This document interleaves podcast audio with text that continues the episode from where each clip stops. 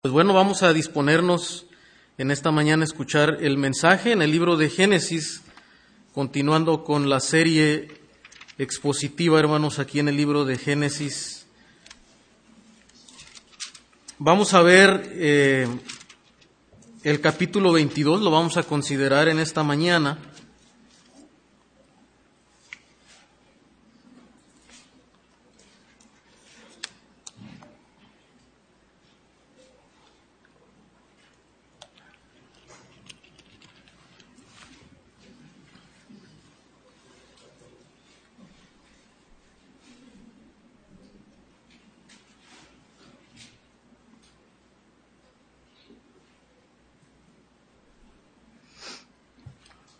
Vamos a considerar el capítulo eh, 22, hermanos, pero antes eh, de entrar de lleno en el capítulo 22, los versículos 22 al 34 del capítulo 21 eh, ya no fueron considerados en, detalle en el, en el, sermón anterior. Eh, sin embargo, hermanos, quisiéramos ver cómo, cómo nos preparan estos, estos versículos para el capítulo, el capítulo 22, que estaremos viendo un poco más eh, a detalle. Eh, si ustedes observan en su subtítulo que tienen ahí en la Biblia, dice pacto entre Abraham y Abimelech. Y bueno, esta, esta narrativa, uh, hermanos, nos, nos, recuerda algo y podemos ver cómo en las, uh, en las palabras, ¿no? Aquí de, de Abimelech, en el versículo 22, dice, Dios está contigo en todo cuanto haces. Noten que él está reconociendo que la presencia de Dios ha estado con Abraham todo el tiempo, ¿verdad? Él puede ver la mano de la mano de Dios, la presencia de Dios en la vida de Abraham. Entonces, eh, lo que yo puedo observar, hermano, en esta en esta sección es que el, el escritor. Nos está recordando cómo Dios ha cumplido su palabra hasta aquí. Dios ha sido fiel para con las promesas que él le entregó a Abraham. Recuerdan que esas promesas se, han, entregaron, la vimos en el inicio en capítulo uh, 12, luego lo vemos en los demás capítulos, capítulo 15, capítulo 17, y vemos cómo Dios reitera su promesa, reitera su, eh, su pacto para con Abraham, y aún va añadiendo más detalles en, en su promesa. Dios le, recuerden que le prometió una gran descendencia, Dios le prometió estar con él, bendecir a los que bendigan a Abraham y maldecir a quienes eh, maldigan a Abraham, intenten hacer un daño contra eh, Abraham. Dios le prometió también una, una tierra y bendecir a través de su simiente a los demás pueblos. Y hasta aquí vemos que Dios ha sido fiel, Dios ha cuidado de la vida de Abraham. Dios también ya le, le proveyó un, un hijo de, de Sara, de, de, su esposa, quien se convierte ahora en el heredero de las promesas de Abraham, ¿verdad? Y esa, esa esperanza de que a través de la simiente eh, vendría también un, un, Mesías, un Salvador. Y vemos cómo aquí en, estos, en estas palabras de Abimelech, el Señor está confirmando que Dios en verdad está con Abraham, Dios está cuidando de Abraham uh, y mostrando su, su bondad, ¿verdad? Dios ha enriquecido inclusive a Abraham. Yo te bendeciré, dice, y engrandeceré tu nombre. Y lo volvemos a ver en, este, en este pasaje, ¿verdad? Como Dios ha engrandecido el nombre de, de Abraham. De tal manera que otros eh, pueblos alrededor temen de, de Abraham, ¿verdad? Porque Dios está con él y aún quieren hacer un pacto con él porque saben que Dios está bendiciendo eh, la vida de, de Abraham. Entonces, eh, podemos ver la bondad, la fidelidad de Dios eh, hasta aquí. Y ahora, hermano, en el capítulo 22, entonces, la pregunta sería si Abraham seguirá permaneciendo en fidelidad y confiando en la promesa de Dios. Porque Dios hasta aquí ha demostrado que Él ha sido fiel.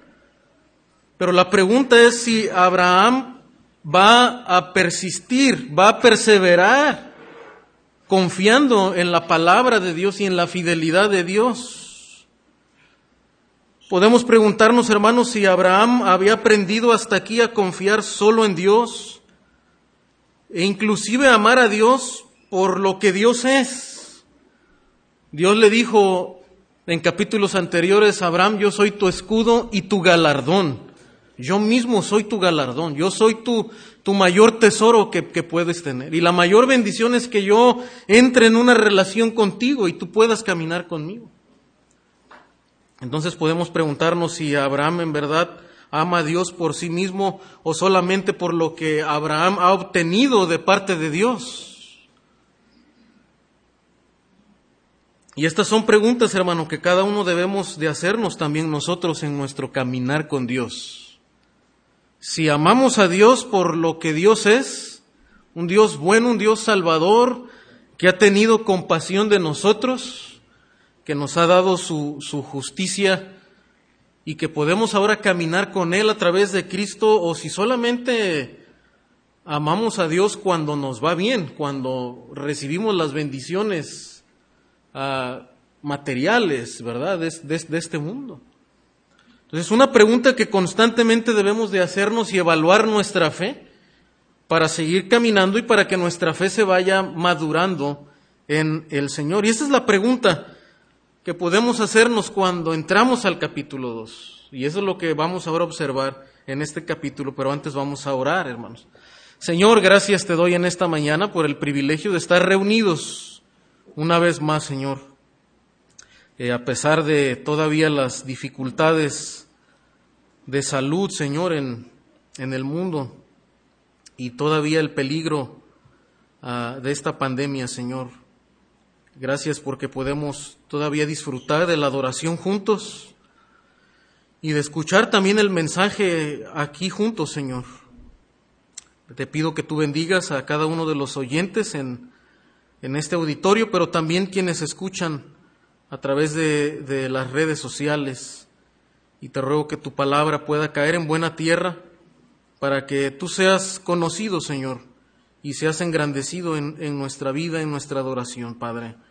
Que tu palabra haga la obra en nosotros y también el poder de tu Santo Espíritu, Señor. Te lo suplicamos en el nombre de Cristo. Amén.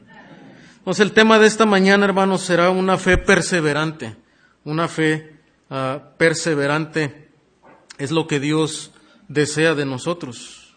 Y cuando entramos a capítulo 2, hermano, dice la escritura, aconteció después de estas cosas. Noté que conecta, ¿verdad? Como lo acabamos de hacer en, en un momento, que Dios probó a Abraham.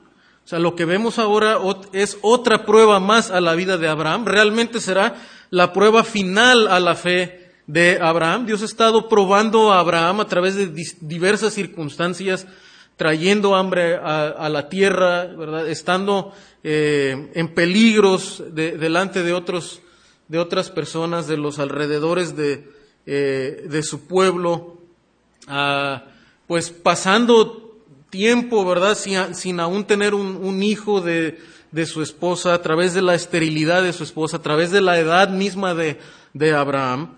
Dios ha traído diversas pruebas. Pero ahora vendrá una prueba final. Pero esta, esta prueba, hermano, eh, desde luego será una prueba mucho más difícil y mucho más dolorosa para, eh, para el alma de, de Abraham. Entonces veremos en primer lugar la dolorosa y final prueba de Abraham. Porque ¿en qué consiste esta prueba?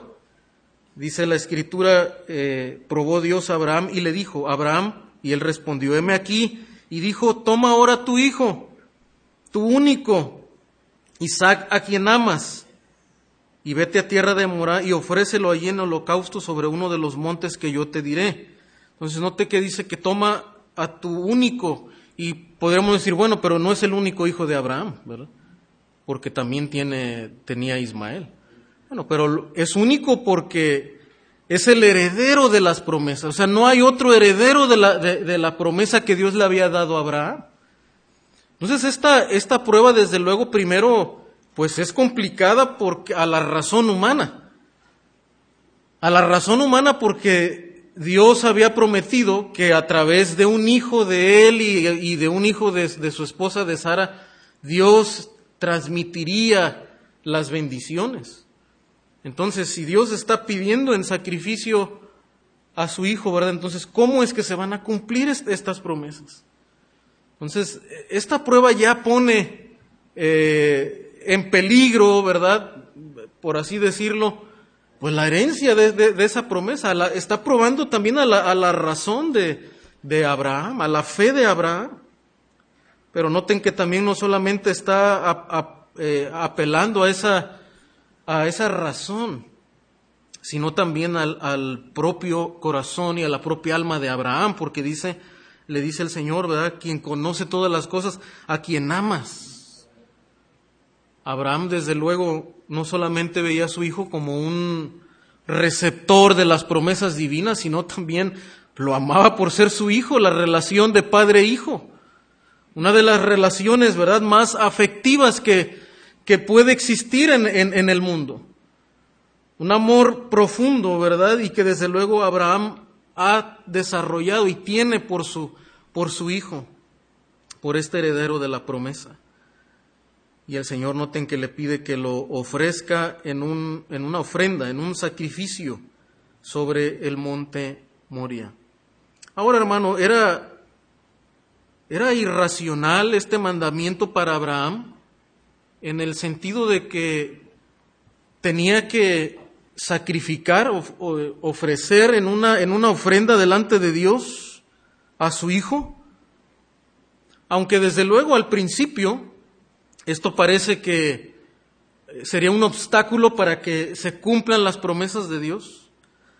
Pero por otra parte, el ofrecerlo como sacrificio eh, uno diría, pero ¿cómo, cómo, puede ser esto? ¿Es irracional esta, este mandamiento de parte de Dios, el sacrificarlo?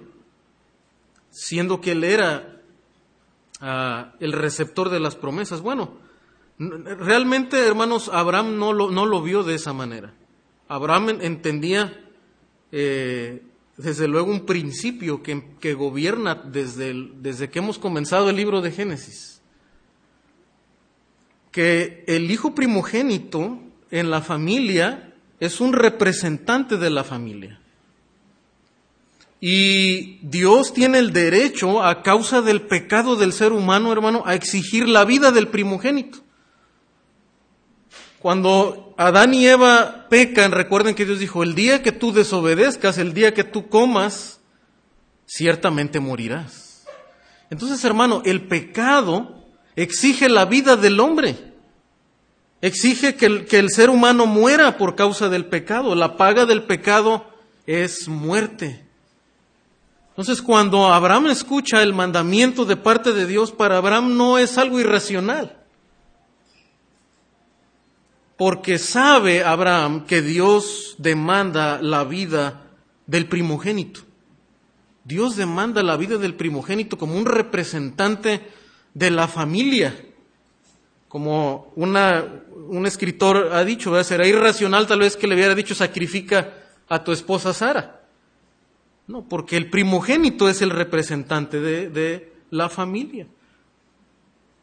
Dios demanda ah, por causa del pecado ah, la, muerte. Más adelante esto también lo vemos, por ejemplo, en el libro de Éxodo, ¿verdad? Cuando eh, Israel eh, sale de Egipto, ¿verdad? Y Dios dice que Él va a matar a, los, a todo primogénito, porque es el representante de la familia.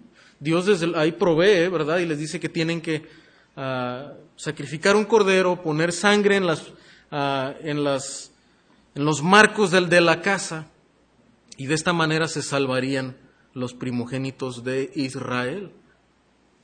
Pero ese es el principio que gobierna a través de la escritura. Y Abraham entiende esto, que Dios tiene el derecho de exigirle la vida de su hijo. Era una forma, como también escribe alguien, una forma muy vívida de decirle a este mundo que tiene una deuda pendiente con la justicia eterna, la deuda del pecado. Romanos 1.18 dice que la ira de Dios se revela contra toda impiedad e injusticia de los hombres. La humanidad, el ser humano, tiene una deuda pendiente con Dios. Y Dios tenía desde luego toda la autoridad para exigir la vida de él. Note que le, que le pide un sacrificio, ¿verdad?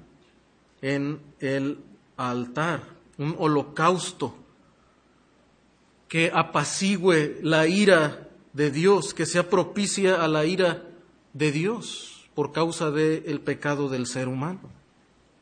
Y vemos, hermano, que entonces Abraham, desde luego en el versículo 3, entiende estas cosas, confía desde luego en el, en el plan de redención de Dios y en lo que Dios ha trazado desde el principio. Y en el versículo 3 dice la escritura que Abraham se levantó muy de mañana. Vemos una fe, ¿verdad?, que está perseverando, hermano, en obediencia. La obediencia de Abraham nos demuestra que Abraham, desde luego, cree a la fidelidad de Dios y al plan redentor de Dios. Y enalbardó su asno y tomó consigo dos siervos suyos y a Isaac, su hijo, y cortó leña para el holocausto y se levantó y fue al lugar que Dios ah, le dijo. Al tercer día alzó Abraham sus ojos y vio el lugar de lejos. Note, hermano, cómo la prueba es una prueba que eh, difícil para Abraham en su corazón, ¿verdad? Porque él ama a su hijo, como ha dicho el Señor. Y también la escritura, hermano, nos muestra más adelante que Dios también tiene el derecho de exigir un amor por sobre todo amor en este mundo. En Mateo 10:37 el Señor dijo, el que ama a padre o a madre más que a mí, no es digno de mí. El que ama a hijo o a hija más que a mí no es digno de mí. Dios tiene el derecho de probar también nuestro amor. Que sea una clase de amor que está por encima de todo lo que nosotros amamos en este mundo. Él tiene el derecho de hacerlo, porque Él es Dios. Él es el dador de la vida y Él es el que aún nos muestra su misericordia para con la humanidad porque la humanidad pudo haber muerto desde el, desde el principio. Pero hemos visto en el libro de Génesis, hermano, que Dios extiende su promesa al hombre. Y una y otra vez le da oportunidades. Dios pudo haber terminado con la humanidad en el, en el diluvio, pero Dios preserva una familia. Dios está extendiendo su misericordia. Y tiene derecho de demandarnos amor por sobre todas las cosas. Y esta prueba, hermano, noten cómo eh, Ahora Abraham persevera en la fe. En el versículo vemos esta perseverancia de, la fe de Abraham porque aún, ¿verdad? Pasan tres días. Tiene que emprender un largo viaje de tres días, imagínese, ¿verdad? Imagínese cómo tenía que ser la perseverancia de Abraham. Un largo viaje de tres días la lucha que debió haber experimentado el alma de Abraham en esos momentos, entre tal vez querer vacilar y regresar a, casa con su hijo a salvo, pero saber que Dios le estaba demandando esto y tenía que obedecer y tenía que creer que Dios iba a actuar conforme a sus propósitos y él iba a cumplir sus propósitos y continuaría siendo fiel. Y hermano, la vida cristiana así es. A veces no solamente pasan tres días, ¿verdad? A veces pasan años en, nuestra vida. Una larga carrera donde tenemos que aguantar, confiando en la palabra de Dios y a veces parece que su palabra no se está cumpliendo, pero hay que esperar y hay que confiar en la palabra de Dios. Hay que luchar en fe, porque la carne, ¿verdad? La carne nos dicta querer hacer nuestra propia voluntad y no soltar lo que nosotros sabemos que, a lo que tenemos que renunciar. Aquello que probablemente estamos amando más que al Señor. Aquello que se ha convertido probablemente en nuestro ídolo y en nuestro tesoro. Y a veces se nos olvida que Dios es nuestro galardón. Y Abraham tuvo que perseverar durante tres días y aferrarse a la promesa de Dios, renunciando aún a ese amor afectivo por su hijo. Tres días el viaje de Abraham, versículo 5 dice la escritura, entonces dijo Abraham a sus siervos. Y ahora vamos a ver, hermano, cómo la fe de Abraham empieza a ser demostrada, no solamente en resistir, ¿verdad?, hasta llegar a, eh, al, a la falda de este monte, al borde de este monte, sino que cuando llega ahí, ¿verdad? Noten las palabras, sus palabras denotan que su fe persevera. Y también vamos a ver, hermano, en dónde estaba puesta la fe de Abraham, ¿verdad? Que es lo que eh, ahí es donde está sostenida su fe. Entonces dijo Abraham a sus siervos, esperad aquí con el asno y yo y el muchacho iremos hasta allí y adoraremos, entiende a Abraham que es un acto de adoración al Señor y volveremos a vosotros. Ahora hermano, observe que Abraham con toda una confianza está diciendo que van a volver. Cuando Dios le ha pedido que él sacrifique a su hijo en una ofrenda, en un holocausto, llevan leña, ¿verdad? Para quemar este sacrificio, sea, a, Isaac mismo. Pero ¿cómo es que Abraham está tan confiado que van a regresar?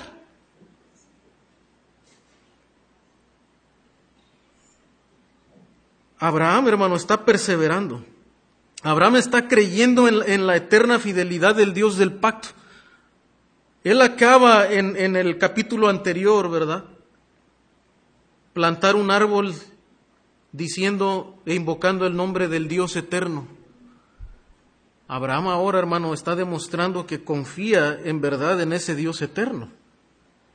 El eterno Dios del pacto y Dios va a actuar de alguna manera. Dice la escritura en Hebreos 11, 17. ¿Qué es lo que creía Abraham? ¿Por qué está tan confiado en que van a regresar? Dice Hebreos 11, 17. Por la fe Abraham cuando fue probado ofreció a Isaac. Y el que había recibido las promesas ofrecía su unigénito, en quien estaban depositadas esas, esas promesas. Habiéndosele dicho, en Isaac te será llamada descendencia pensando que Dios es poderoso para levantar aún de entre los muertos, de donde en sentido figurado también le volvió a recibir. Hermano, Abraham está creyendo en verdad en un Dios eterno y al ser un Dios eterno tiene poder también para qué? Para resucitar de entre los muertos. Abraham ha llegado a un punto, hermano, donde su fe ha madurado tanto que él entiende que Dios es poderoso no solamente para librarlo de sus enemigos, para enriquecerlo, para darle una tierra en heredad, sino que Dios tiene dominio sobre la muerte misma. Y Él puede resucitar a su hijo de entre esas, de entre esas cenizas. Esa es la fe que mantuvo Abraham, la fe que sostuvo en el Dios eterno, en el Dios fiel, que es poderoso para resucitar. Y aquí la escritura, ¿verdad? Sí nos señala que en sentido figurado, dice, también le volvió a recibir. Porque aunque sabemos, ¿verdad? Más adelante que no murió, pero por la palabra que Dios le había dicho, ¿verdad? Estaba declarado como muerto. Porque delante de Dios merecemos el castigo, estamos muertos por causa de la justicia de Dios y nuestro pecado, pero por causa de la misericordia de Dios, dice, le volvió a recibir, ¿verdad? De entre los muertos. Desde luego sabemos, hermano, que esto apuntaba al sacrificio perfecto de Cristo, quien sí moriría sobre el madero, quien sí puso su vida sobre el madero, pero que el Señor le resucitó de entre los muertos al tercer día, precisamente al tercer día para que nosotros, hermano, tengamos de una vez por todas la humanidad, la esperanza de vida eterna. No ya a través de un sacrificio ah, de animales, sino a través del el Cordero Perfecto, nuestro Señor Jesucristo. Abraham se mantuvo perseverando en fe, creyendo en, la, en el poder que Dios tiene para resucitar. Y también, hermano, note cómo el, autor de Hebreos precisamente destaca esa perseverancia de Abraham. Dice Hebreos capítulo 6, versículos 11, dice, pero deseamos que cada uno de vosotros muestre la misma solicitud hasta el fin para plena certeza de la esperanza. El llamado del, del autor de Hebreos, hermano, es usando esta analogía de la vida de Abraham y la, y la narrativa de Abraham, es llamarnos a la perseverancia. Es que si usted ha creído en el Señor, si usted cree en Jesucristo como su Salvador, se mantenga perseverando hasta el final. A pesar de las pruebas, a pesar de las aflicciones, siga creyendo en el Señor. Dice, a fin de que no os hagáis perezosos, sino imitadores de aquellos que por la fe y la paciencia heredan las promesas. Aquí la escritura sí nos está llamando a imitar la fe de Abraham.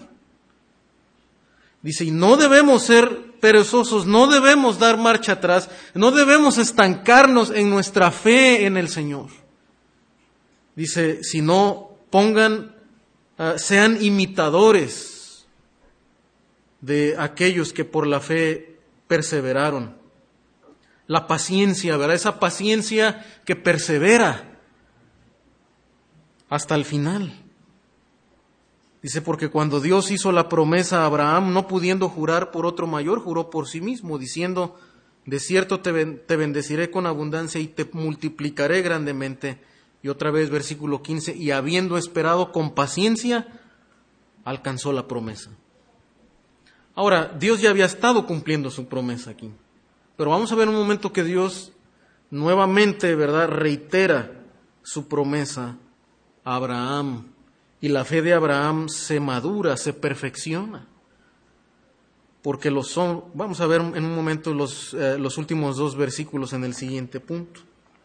Ahora, hermanos, versículo 6 de capítulo 22 de Génesis, regresando a la, a la narrativa. Hasta aquí vemos la perseverante fe de Abraham. Pero en el versículo 6, hermano, vamos a también ver algo relacionado con la fe de Isaac. Porque noten lo que dice el versículo 6, y tomó Abraham la leña del holocausto y lo puso sobre Isaac su hijo. Ahora, Abraham hasta aquí recuerden que es un hombre de ya más de 100 años.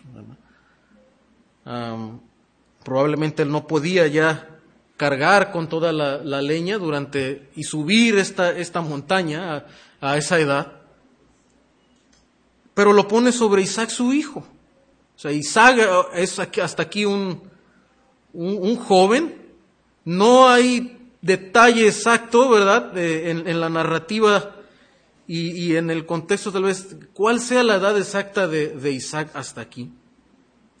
El historiador eh, Josefo calcula que probablemente debió haber tenido unos 25 años de pronto por la narrativa, por cómo, cómo, cómo habla Isaac, ¿verdad? En el versículo 7, diciendo, Padre mío, y él respondió, heme aquí, mi hijo, y él dijo, he aquí el fuego y la leña, hasta ¿dónde está el cordero para el holocausto? O sea, de, pronto su manera todavía eh, eh, como inocente de, hablar, ¿verdad? Pareciera que es muy joven, es un muchacho. La realidad es que no, no lo sabemos con exactitud, pero debió por lo menos haber sido lo suficientemente grande para también llevar la leña, ¿verdad? Porque un, niño no, no, iba a aguantar un viaje cargando la leña, ¿verdad? En, una montaña. Pues debió haber sido por lo menos lo suficiente maduro, tal vez sí entre los 20 y 25 años, para cargar la leña para, el, para, el para su propio sacrificio. Entonces, eh, no, no quiero entrar en la alegorización, pero, pero pareciera que este detalle del Antiguo Testamento nos prepara de alguna manera para apuntar también a aquel sacrificio y aquella obediencia más gloriosa de Jesucristo. Porque Cristo mismo lleva su, su, su cruz, el madero, ¿verdad? No un, ah, un bulto de leña, sino una cruz pesada, una cruz romana para ofrecerse el mismo como sacrificio. Y parece que este detalle que, deja ver la escritura nos va preparando para algo mucho más glorioso en Jesucristo. Pero también, hermano, si esto es así, ¿verdad? Como podemos ver que Isaac es un, es un hombre, es un, un joven adulto, ¿verdad? Que carga su propia, su propia madera para el fuego y su padre tomando el cuchillo. noten que también, hermano, más adelante, en el versículo 8 dice, y respondió Abraham, Dios se proveerá de cordero para el holocausto. Dios, Abraham está confiado en que Dios se va a proveer y va a satisfacer su ira, su ira justa por el pecado del hombre. Dice, e iban ambos juntos. Y cuando llegaron al lugar que Dios le había dicho, edificó allí Abraham un altar y compuso la leña. Y luego note las siguientes palabras, y ató a Isaac su hijo.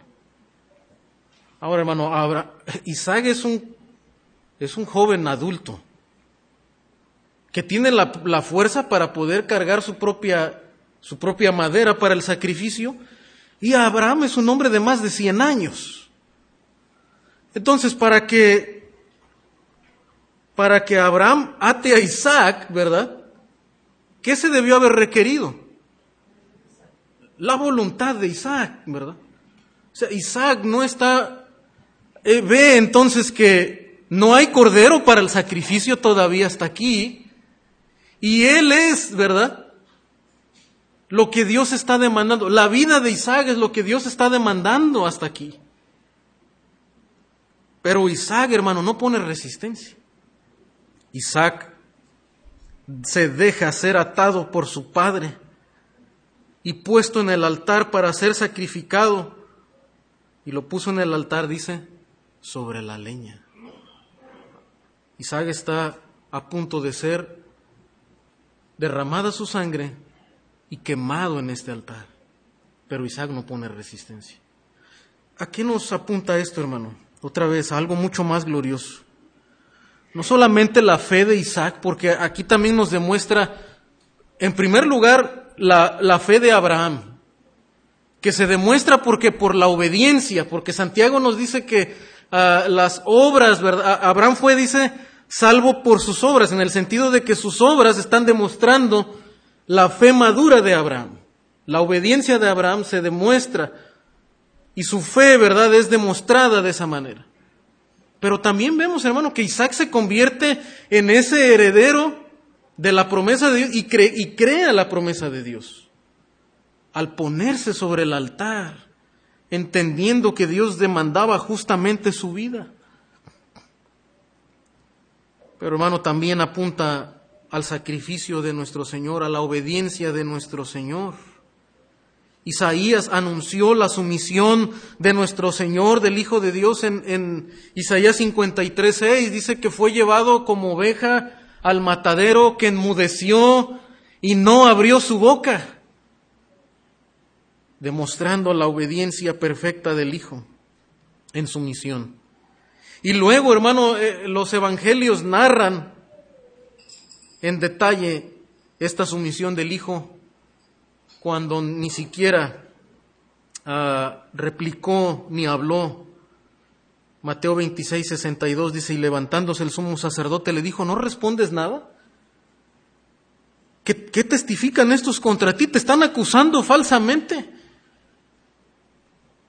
Y el mismo sacerdote entiende, ¿verdad? Y, estos hombres oficiales entendían que no había delito en Jesucristo y le preguntan, ¿por qué no te defiendes? Versículo 63 dice, más Jesús callaba. Entonces el sumo sacerdote le dijo, te conjuro por el Dios viviente que no diga, que nos diga si tú eres el Cristo, el Hijo de Dios. En primera de Pedro 2, 21 al 23 dice también la escritura, pues para esto fuisteis llamados Pedro hablando del sufrimiento que enfrentan y, y, podemos enfrentar los creyentes en este mundo. Acusaciones falsas, vituperios, persecuciones, injusticias. Y noten lo que dice Pedro, dice, para esto fuiste llamado, es decir, que no te sorprenda que si aún como hijo de Dios a veces vamos a ser acusados, vamos a ser vituperados, ofendidos, rechazados. Porque también Cristo dice, padeció por nosotros. O sea, nosotros no somos más justos que Jesucristo. Si el justo padeció por nosotros, que podemos esperar nosotros que somos pecadores. Dice, dándonos ejemplo para que sigáis sus pisadas, el cual no hizo pecado, ni se halló engaño en su boca, quien cuando le maldecían no respondió con maldición, y cuando padecían no amenazaba, sino que encomendaba la causa al que juzga justamente. Y Pedro está resaltando, hermano, cómo debemos de actuar cuando pasamos por el sufrimiento. Y la pregunta para nosotros es, ¿cómo respondemos nosotros al sufrimiento? Inmediatamente nos quejamos delante de Dios. ¿Cómo respondemos a las injusticias? Inmediatamente queremos vengarnos, responder, ofender a otros, golpear, amenazar. ¿Cómo respondemos a las injusticias? ¿Cómo respondemos a las, a las amenazas defendiéndonos? Debemos, hermano, actuar con mansedumbre, con sabiduría y dejar también el justo juicio delante de Dios, seguir siendo obedientes, seguir siendo obedientes, mostrar por, por nuestra vida nuestro testimonio, ¿verdad? Que amamos al Señor, que queremos hacer lo justo delante de Dios, pero no dar lugar a la venganza, porque el Señor dice, mía es la venganza, yo daré el pago. Isaac entiende, hermano, que Dios es justo aún para tomar su propia vida. El Dios del, del juicio, el Dios del, que juzga el pecado, que venga el pecado, es justo para tomar su propia vida. Isaac se pone en su misión, apuntándonos desde luego a la más gloriosa sumisión del Señor Jesús, como un cordero que fue llevado al matadero. Dice la escritura ahora, ¿verdad? En el versículo 8. Perdón, versículo 10. Y extendió, dice Abraham, su mano y tomó el cuchillo para degollar a su hijo. Hermano, la fe de Abraham llega aquí al final, a la obediencia. Su fe se perfecciona mostrando su completa obediencia al Señor al estar dispuesto a sacrificar a su hijo, a demostrar su amor por encima del amor a su propio hijo, ni no reservándose nada para con el Señor. Pero en el versículo 11 el, el, ángel del Señor interviene, el Señor interviene, dice, entonces el ángel de Jehová le dio voces desde el cielo y dijo, Abraham, Abraham. Y él respondió, heme aquí. Y dijo, no extiendas tu mano sobre el muchacho, ni le hagas nada, porque ya conozco que temes a Dios, por cuanto no me rehusaste tu hijo, tu único. Ahora, hermano, ¿sabía Dios de antemano que Abraham obedecería? Desde luego que sí, el Señor es eterno y Él conoce todo. Pero hermanos, Dios está probando la fe de Abraham. Dios está probando su fe. Dios lo está convirtiendo, hermano, en el, en el patriarca, en el padre de la fe, a través de quien de sus simientes serán benditas todas las familias de la tierra. Y su fe, hermano, en el Señor sería, ¿verdad?, ese modelo para todos aquellos que seríamos hijos de Abraham también según la promesa. Y la fe de este gran patriarca tiene que ser probada por el Señor hasta el final, hasta demostrar, hermano, en verdad que Dios es su escudo y su galardón. Y Dios lo está llevando. Dios ya sabía, pero Dios está probando a Abraham para que Abraham mismo madure en su fe. Y hermano, es lo que Dios hace con nosotros en nuestro caminar. Dios, Dios ya sabe lo, lo que viene, pero nosotros no. Yo no sé la prueba siguiente que sigue en mi vida. Yo no sé cómo Dios me va a probar. Yo no sé cómo Dios quiere perfeccionar mi fe, mi, mi amor por Él. Yo no sé qué Dios me va a demandar. Probablemente me estoy aferrando todavía a algo en este mundo. Y es la prueba siguiente que Dios pondrá en mi camino, la prueba de la fe. Pero también, hermano, debemos entender algo, que nosotros crecemos en el conocimiento del Señor. Él sabe todas las cosas, pero nosotros estamos progresando en conocer a Dios. Pero la manera, hermano, en la que conocemos al Señor no solamente es a través de, de, la lectura, del conocimiento técnico que podemos obtener, pero es a través también de las experiencias, ¿verdad? Entonces, a través del caminar del creyente, a través del peregrinar del hombre, a través de los obstáculos, es que nosotros vamos conociendo al Señor, vamos conociendo, ¿verdad? No que la experiencia misma nos, nos añada conocimiento, porque ya todo está en la Escritura, pero al experimentar la prueba, hermano, y al ser probada nuestra fe, nuestro amor, entonces conocemos también más al Dios del pacto, al Dios fiel. Entonces, hermano, usted y yo necesitamos las pruebas para conocer más del Señor, para amarlo más, para también, hermano, renunciar cada vez más a aquellas cosas, como dice el autor de Hebreos, al pecado, ¿verdad?, que nos asedia, al peso que llevamos. Porque hemos señalado anteriormente que todos luchamos con los ídolos. Solamente hubo uno que no tuvo ídolos y eso es Cristo. Pero usted y yo no, todavía nos aferramos a esta vida. Todavía ah, estamos luchando con la idolatría y las pruebas, hermano, revelan nuestro corazón. Y la pregunta para nosotros es, hermano, ¿qué, qué es lo que Dios está probando a través de la prueba? La, la pregunta, hermano, para nosotros es, ¿qué quiere Dios de mí en esta prueba? A veces nos preguntamos, ¿por qué la prueba? ¿Por qué este sufrimiento? ¿Por qué esta adversidad? ¿Por qué esta necesidad? ¿Por qué esta crisis? Pues la pregunta es, ¿qué quiere Dios de mí? ¿Se ha preguntado alguna vez, hermano? ¿Le ha preguntado usted alguna vez al Señor, Señor, ¿qué, estás demandando de mí? Y así como Dios demanda la vida de Isaac, El Señor en su misericordia no nos va a pedir nuestra propia vida en el sentido de, morir porque ya hubo alguien que murió por nosotros. Pero Romanos capítulo 2 nos dice que nos presentemos como un sacrificio vivo, ¿verdad? O sea, Dios quiere nuestra vida, que nuestro vivir, ¿verdad? Sea una vida que le dé gloria, que demuestre que le amamos por encima de todas las cosas. Entonces, hermano, debemos preguntarle al Señor, Señor, ¿qué quieres de mí? ¿Hay algo? ¿Se han convertido estas cosas en el objeto de mi amor? ¿Estoy evaluando la fidelidad de Dios en base solamente a las bendiciones físicas? ¿O amo al Señor por quién es Él y no por lo que Él me da?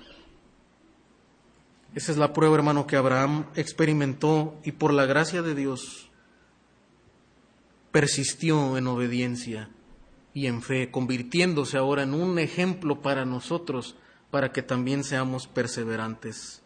Y hermano, también dice la, escritura, ¿verdad? Que esa fe se, se perfeccionó. Y finalmente ah, vamos a ver, hermano, la provisión misericordiosa del Señor. No solamente la perseverante fe de Abraham, pero sino, hermano, la provisión misericordiosa del Señor, porque al final, como hemos dicho, Dios es justo en demandar la vida del primogénito. Pero la misericordia de Dios, hermano, detiene a Abraham para que no sacrifique, a su hijo y en vez de esto, Dios provee nuevamente un cordero hasta aquí, ¿verdad? Un, cordero, un animal que tomaría el lugar de Isaac temporalmente, porque sabemos que esta no era la salvación final. Más adelante Dios instituye, ¿verdad? Otra vez que constantemente haya sacrificios hasta que llegue el Cordero perfecto. Pero por lo menos hasta aquí Dios pasa por alto, como dice Hebreos, ¿verdad? Pasa por alto el pecado de Isaac y de toda la familia, de la humanidad, para extender su misericordia y, y seguir el Señor siendo misericordioso y paciente. Versículo 12 y dijo, no extiendas tu mano sobre el muchacho, ni le hagas nada, porque ya conozco que temes a Dios, por cuanto no me rehusaste tu hijo, tu único. Entonces alzó Abraham sus ojos y miró, y aquí a sus espaldas un carnero trabado en un zarzal por sus cuernos, y fue Abraham y tomó el carnero, y lo ofreció en, en holocausto en lugar de su hijo, en lugar de. Y esa es la esencia de la salvación el ser humano no es salvo por obras. Tú no puedes ser salvo por, por algo que tú hagas. No podemos ser salvo por nuestra propia justicia. El Señor está anunciando, hermano, que la justificación del hombre, el perdón de, del ser humano, el ser librado de la ira de Dios solamente se logra por sustitución, porque alguien muera en lugar del otro. Es vida por vida vida por vida, por lo que Dios demanda es la vida del hombre. Y si Dios va a salvar y va a ser paciente y pasar por alto el pecado del ser humano, tiene que ser por derramamiento de sangre. Entonces, si usted estás oyendo en esta mañana el mensaje y tú te preguntas, ¿cómo yo puedo ser salvo? ¿Cómo, cómo Dios me puede perdonar? Y tú sabes, en, la conciencia de todo ser humano sabemos que hemos pecado contra Dios. Inclusive con, con proferir alguna mala palabra, alguna ofensa, por haber robado lo más mínimo, un peso, ¿verdad? Eh, a tu mamá un día, haberte quedado con el cambio de la tienda, ya somos culpables.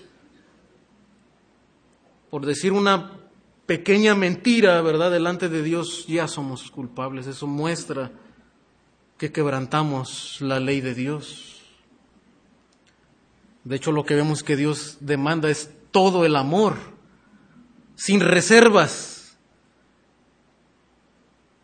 Pero en nuestra propia condición, la verdad es que todos nosotros dicen, no hay quien busque a Dios y no hay quien haga lo bueno.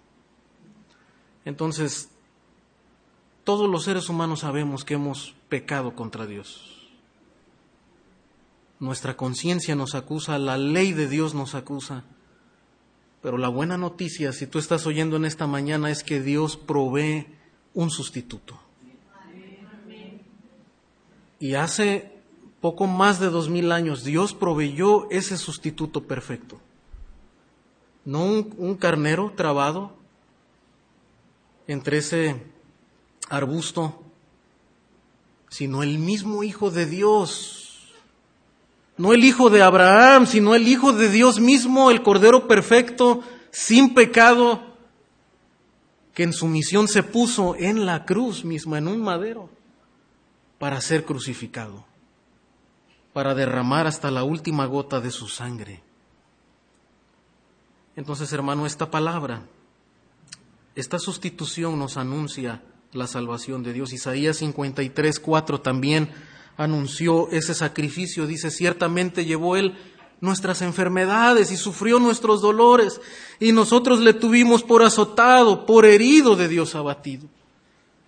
Mas Él herido fue por nuestras rebeliones, molido por nuestros pecados, el castigo de nuestra paz fue sobre Él, y por su llaga fuimos nosotros curados. Todos nosotros nos descarriamos como, ovejas, cada cual se apartó por su camino, mas Jehová cargó en él el pecado de todos nosotros. La vida de Isaac cargada en ese cordero que finalmente sería el hijo, el hijo de Dios, donde Dios llevaría finalmente el pecado de la humanidad. Y según a los Corintios 5:21 también nos dice, al que no conoció pecado, por nosotros lo hizo pecado para que nosotros fuésemos hechos justicia de Dios en Él. Jesucristo lleva nuestros pecados, no siendo un pecador, pero nos ofrece su justicia. Y esa es la única razón por la que un ser humano puede llegar a ser salvo y ser perdonado. No porque es justo, no por intentar eh, hacer algo de bondad y equilibrar la balanza, ¿verdad? A veces los seres humanos, bueno, si hago algo de bueno, tal vez Dios en el día del juicio va a pesar la balanza y, tal vez se pone tablas, ¿verdad? O, o un poquito a mi favor. No, no funciona así. Para ser salvo necesitamos la justicia perfecta de Dios, no pecado, sin pecado, santidad. Y el único que cumplió eso fue Jesucristo. Por eso Él nos ofrece su justicia. Él es nuestro sustituto. Y hermano, ¿cómo termina esta narrativa regresando a Génesis? Vemos la provisión misericordiosa del Señor, pero vemos también su fidelidad, una reafirmación del pacto con Abraham. Dice, y llamó a Abraham el nombre de aquel lugar Jehová proveerá. Por tanto se dice hoy en el monte de Jehová será provisto. Es el Dios que ve y es fiel. Él responde, ¿verdad? En fidelidad también a la, a la fe perseverante de Abraham y le reitera su pacto. Y llamó el ángel de Jehová a Abraham por segunda vez desde el cielo y dijo, por mí mismo he jurado, dice Jehová, que por cuanto has hecho esto y no me has rehusado tu hijo, tu único hijo, de cierto te bendeciré y multiplicaré tu descendencia como las estrellas del cielo y como la arena que está a la orilla del mar, y tu descendencia poseerá las puertas de sus enemigos. O sea, Dios reafirma su, su, promesa, hermano. Ahora Dios, ¿por qué Dios está jurando aquí? Dios no tiene que jurar. Pero ¿por qué lo hace? Otra vez, Dios está haciendo a Abraham el heredero, ¿verdad? y a Isaac el heredero de las promesas, que ellos las transmitan a, a su descendencia. Y Abraham, hermano, recibe una reafirmación del pacto de Dios. Para que la fe de Abraham, hermano, se perfeccione y confíe plenamente en el Dios del pacto. Y con toda seguridad comunique a su descendencia las promesas de Dios. Pues Dios reafirma su promesa, le repite, ¿verdad?, las, las, bendiciones que Dios ya le había dado, una descendencia grande, como las estrellas del, uh, del cielo, la arena del mar, y luego también le, le promete, ¿verdad?, que su descendencia va a tener victoria sobre sus enemigos. Y aunque ya la vida de Abraham, hermano, está por terminar, pero Abraham podrá morir confiado en que el pacto de Dios va a continuar y su descendencia aún, ¿verdad? Por más que hay enemigos alrededor y por más obstáculos que pueda haber, Dios va a seguir trayendo victoria a su descendencia y Dios le va a dar la tierra, ¿verdad? En tu simiente serán benditas todas las naciones de la tierra por cuanto obedeciste a mi voz. Dios está demostrando también, hermano, su inmutabilidad y Dios y Abraham está conociendo, reafirmando que Dios es eterno e inmutable, como dice el autor de Hebreos. Note, regresando a Hebreos capítulo 6,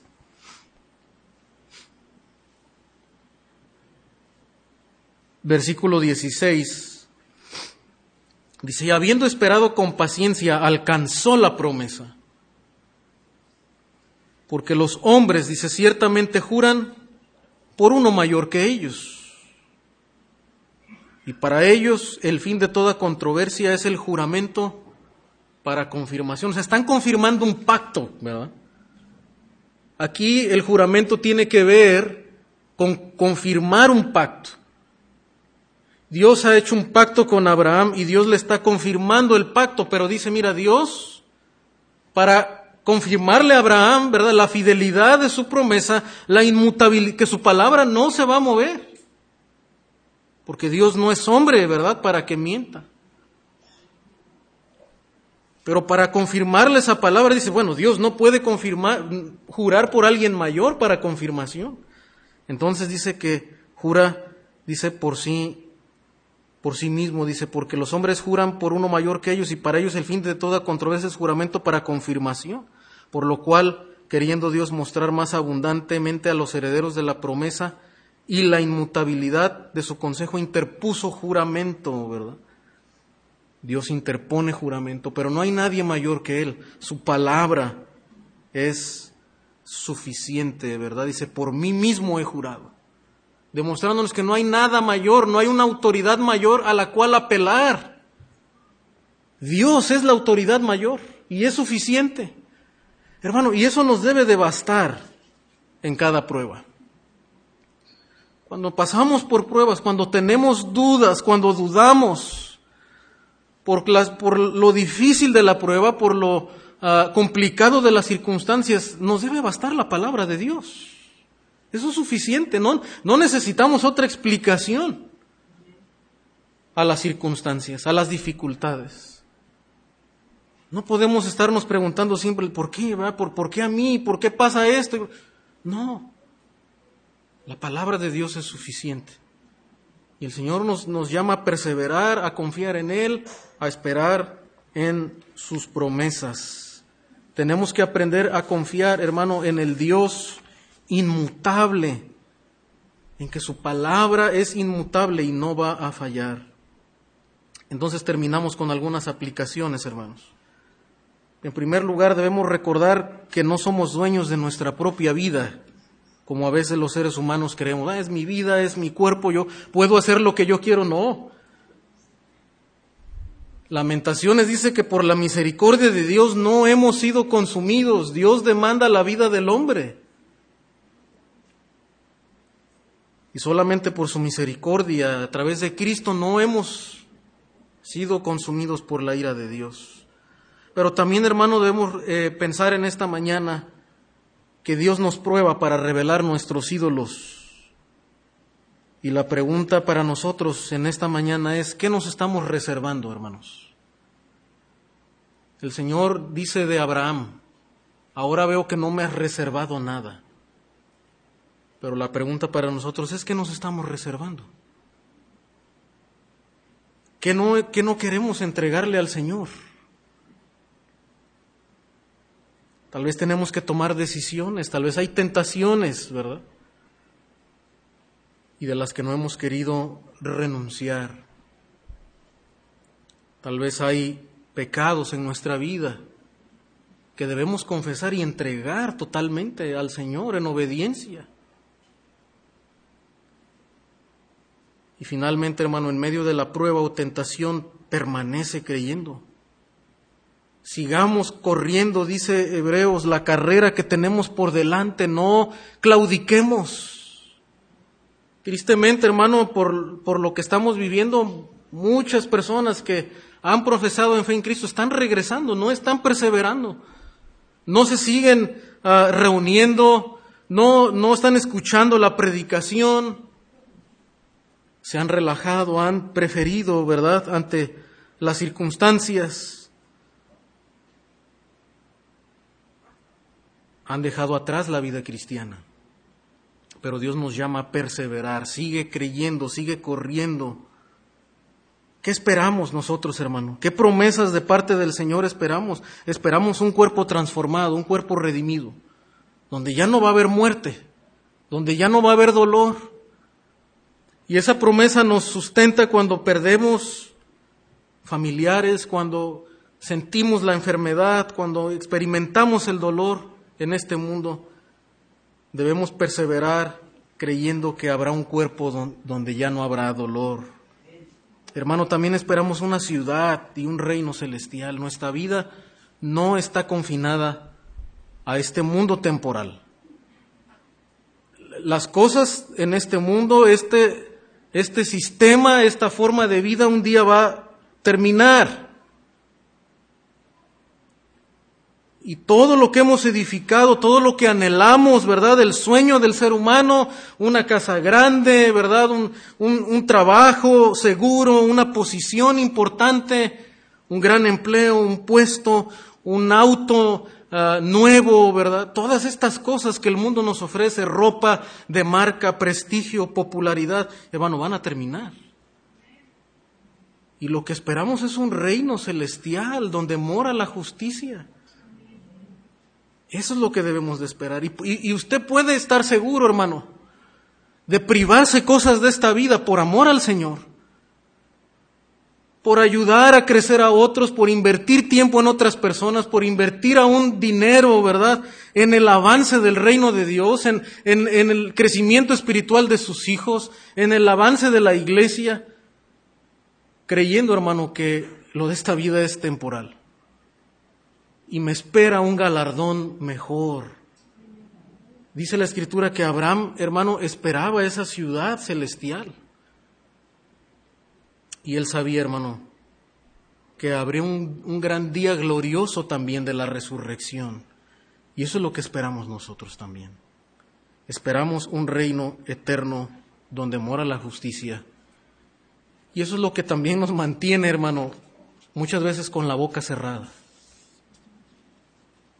Para no ofender, para no replicar, para no vengarme, para no hacer daño al otro. ¿Por qué? Porque yo sé que, que, la venganza no es mía, que la venganza es del Señor. Va a haber un día del juicio de Dios. Lo que nos toca a nosotros es seguir siendo sumisos como el Señor, obedientes como el Señor, hermano, y que el Señor nos ayude porque todos los días estamos siendo probados en nuestro carácter. Todos los días, en el trabajo, mañana vas a ser probado por la presión de tu jefe, por la la envidia de otros alrededor, ¿verdad? La, la tierra que otros te van a echar, ¿verdad? La maldad de este mundo. Pero lo que nos mantiene perseverando es saber que yo tengo que seguir siendo un modelo de justicia, ¿verdad? De obediencia, por testimonio, por, por causa del Señor lo demás está en sus manos. Dios quiera que vengan al arrepentimiento, ¿verdad?, del mundo, y cada vez más vengan al arrepentimiento, pero aún los que no se arrepientan van a recibir también el castigo del Señor. Y esa es nuestra esperanza, hermano. Perseveremos en la palabra de Dios. Vamos a